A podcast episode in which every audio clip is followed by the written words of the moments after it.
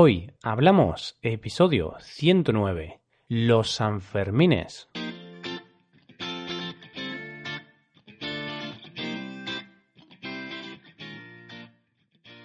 Bienvenidos a Hoy Hablamos, el podcast para aprender español cada día. Ya lo sabéis, publicamos nuestro podcast de lunes a viernes. Podéis escucharlo en iTunes, Stitcher o en nuestra página web hoyhablamos.com. Recordad que en nuestra página web tenéis disponible la transcripción completa del audio de este episodio. Un martes más te voy a hablar de un aspecto cultural de nuestro país. Esta semana, aprovechando uno de los eventos culturales más conocidos de España, te voy a hablar de una de las fiestas más divertidas y reconocidas a nivel mundial. Hoy hablamos de los Sanfermines.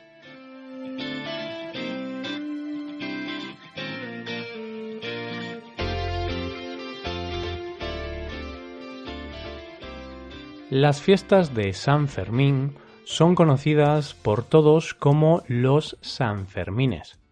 Me juego la cabeza, es decir, apuesto a que alguna vez has oído hablar de estas famosas fiestas. Los Sanfermines son una de las fiestas más famosas del mundo, y razones para serlo no le faltan. En estas fiestas, los toros y la diversión son los principales protagonistas. Empiezan el día 6 de julio con el chupinazo, del cual te hablaré en unos segundos, y acaban ocho días después, el 14 de julio. Así que aún estás a tiempo. Tienes unos días para pensártelo y dirigirte a Pamplona, una ciudad situada en el norte de España. Pero no te lo pienses demasiado, que como se suele decir, el tiempo vuela y siete días pasan muy rápido. Como te he dicho en alguna ocasión, yo vivo en el norte de España y también estoy pensando en ir este año a disfrutar de los Sanfermines. Pero no creo que vaya porque me queda un poco lejos y coincide con otra fiesta de mi región. Si no te gusta mucho la idea de correr delante de un toro, no te preocupes. Estas fiestas no son conocidas solo por sus encierros, sino que además ofrecen muchas alternativas culturales como conciertos al aire libre o desfiles por las calles de la ciudad. Sabemos qué son los Sanfermines, pero ¿conocemos sus orígenes? Pues yo la verdad es que no tenía ni idea de que esta celebración comenzase en el siglo XIV. Así es, esta fiesta tiene más de 700 años de historia. Casi nada. No obstante, hay que aclarar que la celebración ha ido evolucionando con el paso del tiempo hasta convertirse en el evento festivo actual. En esos años, la fiesta que conocemos ahora era mucho más tranquila. Todo empezó cuando los toros se dirigían a la plaza de toros para ser toreados. Mientras iban por las calles, algunos jóvenes decidían correr con ellos para guiarlos a la plaza. De esta manera se divertían y a la vez ayudaban a los ganaderos con su trabajo.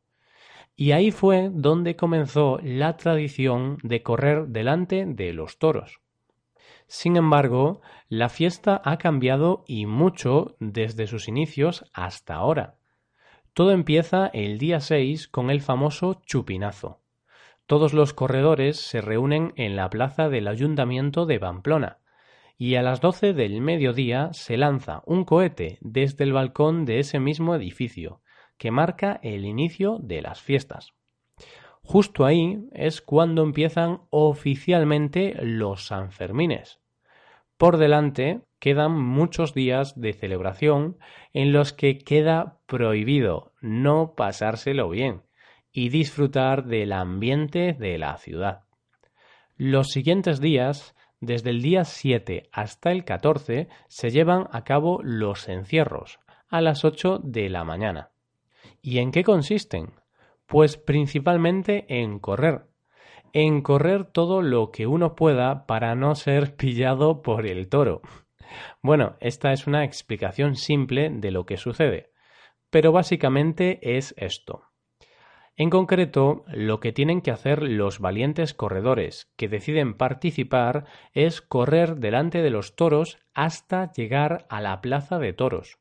La distancia es corta, concretamente 849 metros, pero la velocidad de los toros y la gran cantidad de gente en las calles hace que los encierros sean algo muy peligroso. No hace falta decir que para hacerlo hay que estar en un buen estado de forma. Ah, y algo no menos importante, valentía. Yo lo siento mucho, pero soy de esas personas que prefieren ver el toro desde la barrera. Es decir, soy de los que prefieren evitar riesgos innecesarios. Hablo de riesgos innecesarios porque los cuernos de los toros no son ninguna broma. A esto súmale la velocidad a la que van, unos 25 kilómetros por hora. A ver, yo tengo las piernas largas y puedo correr a una buena velocidad.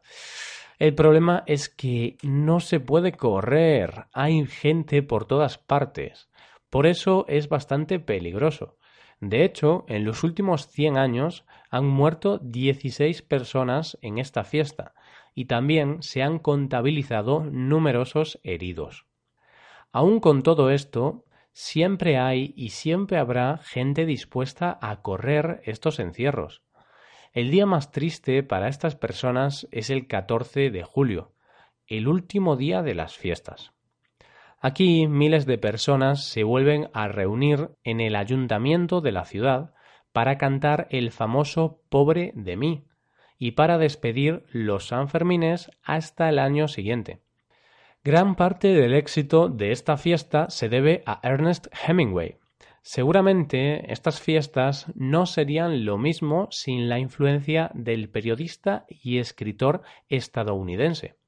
Así es, quién sabe si estas fiestas serían tan reconocidas a nivel mundial si Hemingway no hubiese hablado tanto de ellas en varios de sus libros. Hemingway visitó los Sanfermines en más de una ocasión. La primera vez fue en 1923 y fue tal la atracción que sintió por estas fiestas que repitió durante varios años más. Como era de esperar, tanta adoración por los Sanfermines se iba a ver reflejada en uno de sus libros, concretamente en el libro The Sun Also Rises, traducido al español como Fiesta. A él hay que reconocerle la influencia que tuvo en miles de personas que leyeron sus artículos y sus libros, y decidieron disfrutar en primera persona de los Sanfermines. Y de esta forma vamos llegando al final del episodio de hoy. Esta semana empieza esta fiesta. Si eres uno de los privilegiados que van a visitar Pamplona estos días, ya sabes, a disfrutar de ella y de sus fiestas. Seguro que te encantan. En el caso de que no tengas esa suerte, tienes la opción de seguir los encierros a través de Internet. No es lo mismo, claro está, pero algo es algo. Quizás el año que viene es tu turno. ¿Quién sabe?